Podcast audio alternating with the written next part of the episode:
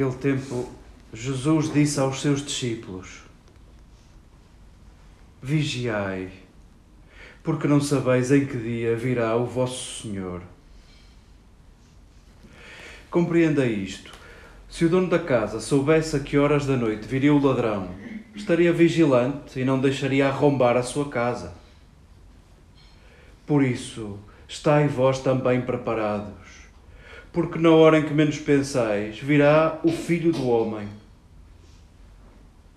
Quem é o servo fiel e prudente que o Senhor pôs à frente da sua casa para lhe dar o alimento em tempo oportuno? Feliz aquele servo que o Senhor, ao chegar, encontrar procedendo assim. Em verdade vos digo que lhe confiará a administração de todos os seus bens. Mas se o servo for mau e disser consigo: O meu senhor demora-se, e começar a espancar os companheiros, e a comer e beber com os ébrios, quando o senhor daquele servo chegar, em dia em que ele não espera, e a hora em que ele não pensa, expulsá-lo-á e lhe dará a sorte dos hipócritas. Aí haverá choro e ranger de dentes.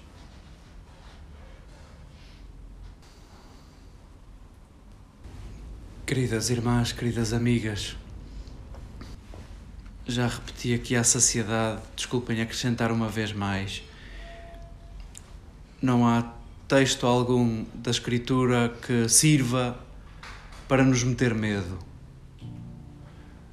Nenhum texto da Escritura tem o propósito de nos meter medo. Era o que mais faltava. Era o que mais faltava. Aquilo a que nós chamamos palavra de vida, aquela biblioteca que nos permite tocar, aproximar-nos, buscar a verdadeira palavra, a palavra feita carne, Jesus, o nosso amado, o sentido da nossa vida, era o que mais faltava. Esta biblioteca servir para nos meter medo. O medo mata-nos, o medo paralisa-nos. Com os anos e a experiência, vamos percebendo que o contrário da vida não é a morte, porque percebemos que a morte será uma etapa da nossa vida à qual não podemos passar, não podemos dispensar, nem podemos delegar. Experimentamos o contrário da vida no medo, é isso que não nos deixa viver. E era o que mais faltava: Jesus que veio para que tenham vida e a tenham em abundância, nos controlasse com o medo. Isso é mais ou menos a mesquinhez com que nos vamos armadilhando uns aos outros. O medo é uma arma de recurso rápido para tentarmos paralisar-nos uns aos outros. Não serve para termos medo, a Escritura. E se alguma palavra nos mete medo, precisa de uma segunda leitura, terceira, quarta, quantas vezes forem precisas. Nós estamos em Jerusalém com Jesus.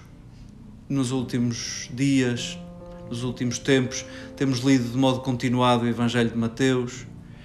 No capítulo 20, ele orienta a bússola para Jerusalém e nós estamos no capítulo 24. Já tivemos oportunidade de trocar palavras muito amargas com os donos da religião nos átrios do templo. E agora Jesus apresenta parábolas e recomendações aos seus discípulos, a nós que subimos com ele para Jerusalém e fala do fim. Fala do fim da história, fala do fim da vida, fala do fim do mundo. E nós não somos leitores desatentos. Sabemos que Jesus, ao falar de fim, está a falar de finalidade, não está a falar de destruição. As suas parábolas, os textos que os evangelistas coligiram, não pretendem falar do fim da vida como a destruição da vida pretendem acordar-nos, pretendem piscar-nos o olho para olharmos a vida e pensarmos naquilo que a nossa vida aponta, a finalidade da história, a finalidade do mundo. E nós que sabemos o fim da história de Jesus, a finalidade da vida não pode ser outra coisa que não seja vida plena, abundante, a transbordar. A verdade é que nós precisamos de palavras para dizermos as nossas ideias, para dizermos aquilo em que acreditamos. E não há dúvida que as palavras que são criadoras de realidade e por isso precisamos cada vez mais de cuidá-las. A verdade é que as palavras ficarão sempre aquém da realidade completa. As palavras são sempre parciais, não conseguem dizer tudo. Mas, ainda assim, este encontro de Jesus com os seus discípulos nos últimos dias da sua vida são para nós pretexto para também acompanharmos Jesus e os seus discípulos neste processo de revisitarmos aquilo em que acreditamos e revisitarmos as palavras e os gestos que são consequência daquilo em que acreditamos. Querida discípula, querido discípulo, o que é que tu pensas encontrar nesse grande dia, aquilo que Paulo diz aos Coríntios, o dia de Nosso Senhor Jesus Cristo, o dia do grande encontro, o que é que tu pensas encontrar? Que bom seria que na nossa oração, nos nossos diálogos de consciência, que bom seria que aproveitássemos este tempo em que nos é oferecido este texto para revermos aquilo em que acreditamos. A verdade é que aquilo em que acreditamos tem consequências no dia de hoje. Jesus está a falar aos seus discípulos que estão prestes a ver um desfecho de um processo. Jesus vai ser encostado à parede e cada discípulo tem uma expectativa. Talvez Judas seja o mais apressado. Talvez Judas quisesse precipitar os acontecimentos para ver Jesus desembainhar a espada e pôr isto tudo no sítio. Os filhos de Zebedeu estariam convencidíssimos que seriam ministros de Estado. Qualquer que fosse a pasta, haveriam de ser os mais importantes. Cada discípulo tem uma expectativa. E qual é a tua, querida discípula, querido discípulo? Qual é a tua expectativa? O que é que tu pensas encontrar? Achas que vais encontrar o juiz implacável que examina a vida de todos e que sobre a tua vai abrir uma exceção. Tu vais entrar à larga, mas vais ajudar a escrutinar a vida dos outros. Tu que durante a tua vida escrutinaste a vida dos outros sem ninguém te ter pedido. Quem é que tu pensas encontrar? O Deus que premeia os bons e te vai dar o melhor prémio a ti e tendo dado o melhor prémio a ti, não pode dar o melhor a outros? Quem pensas encontrar? A verdade é que as imagens que nós construímos sobre esse encontro vão definindo o nosso agir de cada dia.